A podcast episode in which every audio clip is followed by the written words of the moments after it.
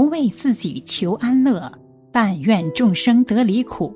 大家好，这里是禅语，禅语伴您聆听佛音，平息烦恼，安顿身心。有生就会有死，在解决了基本的生存问题之后，看到亲人们永远的离开，人们不得不考虑的就是关于死亡的问题。人死后就永远消失了吗？佛教和道教都认为人是有灵魂的，死亡的只是人的肉体，有罪的灵魂会到一个特别的地方，而这个地方就是地狱。先秦时期，关于人死后的世界，人们想象的那里是一个叫做黄泉的水下世界，有狰狞恐怖的吐蕃九约主治幽都。秦汉之后。人们构想人死后魂归于泰山，魄归于松里或梁父。黄泉可能是中国宗教信仰中最早出现的阴间地府的概念。后来，汉代出现了道教中的阴曹地府。佛教传入后，受其影响，在道教原有的恶曹地狱基础上，发展出了系统的地狱体系。即十八层地狱，在传说里，地狱是地府的一部分，是阎罗王的管辖之地。他属下有十八位判官帮他来管理地狱，而相应的，地狱就有十八层，一层比一层深。不仅仅是地势，灵魂在这里受到的惩罚也会加重。每一层地狱都会比前一层地狱增苦二十倍。而受苦的时间也会增长一倍。佛教所指的十八层地狱，并不是一层层的直到第十八层，地狱是不分层次的，而是按时间、受苦程度、区域大小来形容的。十八层地狱的层，不是指空间的上下，而在于时间和刑法上的不同，尤其在时间之上。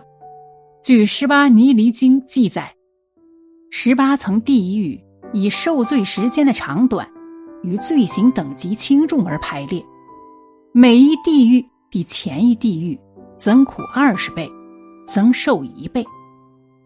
若与人间的时间比较，第一层地狱是以人间的三千七百五十年为一年，这里的众生必须在此生活一万年。想要早死一天都不行，这一万岁就相当于阴间的一百三十五亿年。由于地狱的时间和寿命都是依次倍增的，所以到了第十八层地狱，便以亿亿亿年为单位。如此长期的受刑时间，可以说是名副其实的万劫不复。痛苦和残酷的景象是世人所难以想象和理解的。第一层，拔舌地狱。凡在世间挑拨离间、诽谤害人、油嘴滑舌、巧言相辩、说谎骗人，死后都会被打入拔舌地狱。小鬼儿掰开来人的嘴，用铁钳夹住舌头，生生拔下，非一下拔下，而是拉长、慢拽，后入剪刀地狱、铁树地狱。第二层，剪刀地狱。在阳间，若妇人的丈夫不幸提前死去，她便守了寡；你若唆使她再嫁，或是为她牵线搭桥，那么你死后就会被打入剪刀地狱，剪断你的十个手指。第三层，铁树地狱。凡在世时离间骨肉、挑唆父子、兄弟。姐妹、夫妻不和之人，死后入铁树地狱，树上皆利刃，自来后背皮下挑入，吊于铁树之上。第四层，孽境地狱。如果在阳世犯了罪，若其不吐真情，或是走通门路、上下打点、瞒天过海，就算其逃过了惩罚，逃亡一生。也终有死那天吧。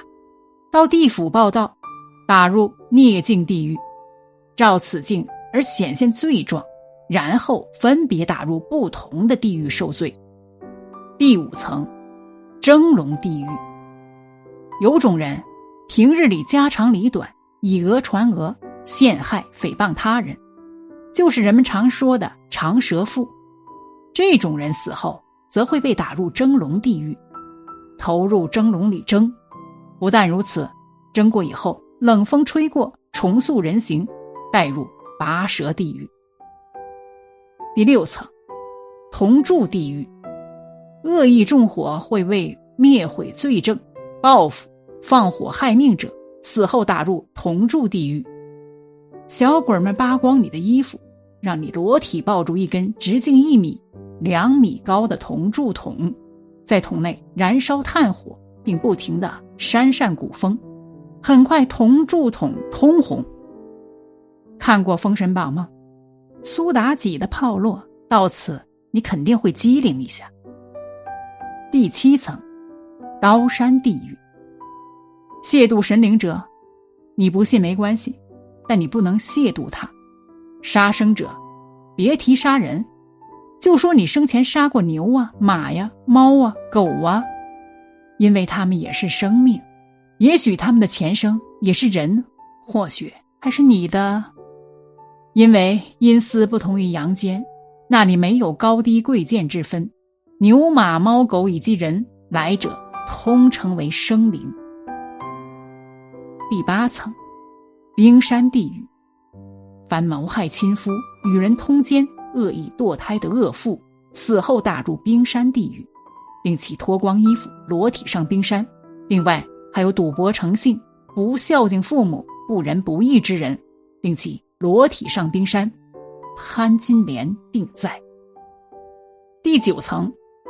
油锅地狱，卖淫嫖娼、盗贼抢劫、欺善凌弱、拐骗妇女儿童、诬告诽谤他人、谋占他人财产、欺使之人，死后打入油锅地狱。扒光衣服，投入油锅内翻炸，啪啪直响。依据情节轻重，判炸 n 遍。有时罪孽深重之人，刚从冰山地狱里出来。又被小鬼压到了油锅地狱里暖和暖和。第十层，牛坑地狱，这是一层为畜生伸冤的地狱。凡在世之人随意诛杀生畜，把你的快乐建立在他们的痛苦上，那么好，死后打入牛坑地狱，投入坑中，数十野牛袭来，牛角顶、牛蹄踩。另据记载，与之相反的还有名为。刀船地狱的，位在此十八层地狱之列。第十一层，石压地狱。若在世之人产下一婴儿，无论是何原因，如婴儿天生呆傻、残疾，或是因重男轻女等原因将婴儿溺死、抛弃，这种人死后打入石压地狱，为一方形大石池。上用绳索吊一与之大小相同的巨石，将人放入池中，用斧砍断绳索。第十二层，冲臼地狱。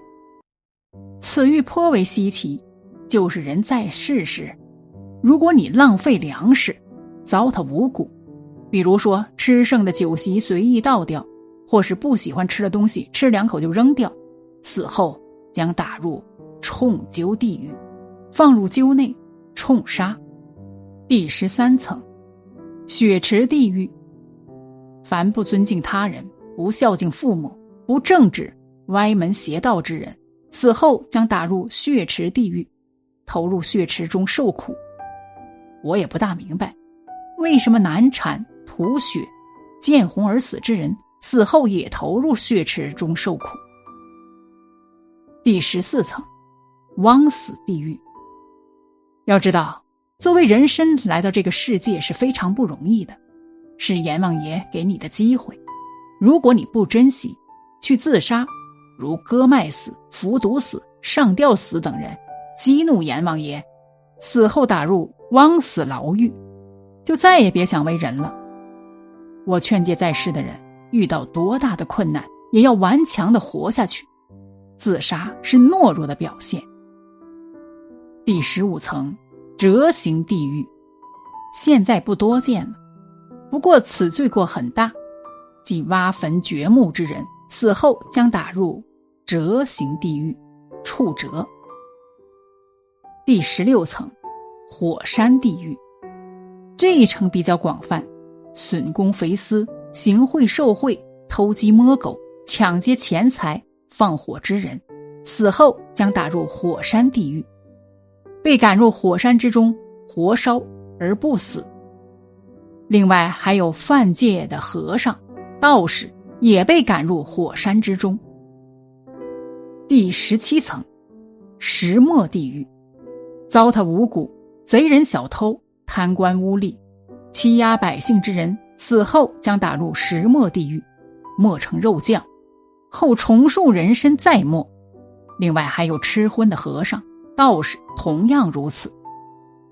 第十八层，刀具地狱。偷工减料、欺上瞒下、拐诱妇女儿童、买卖不公之人，死后将打入刀具地狱，把来人衣服脱光，呈大字形捆绑于四根木桩之上，由裆部开始至头部。用锯锯毙。中国自古就有“勿以小善而不为，勿以小恶而为之”的古训。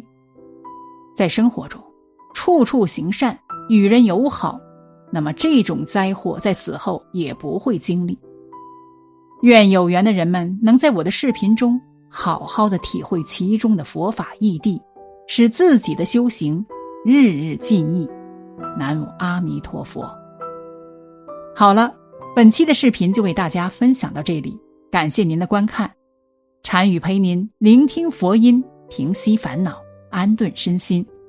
如果您也喜欢本期内容，请给我点个赞，还可以在右下角点击订阅，或者分享给您的朋友。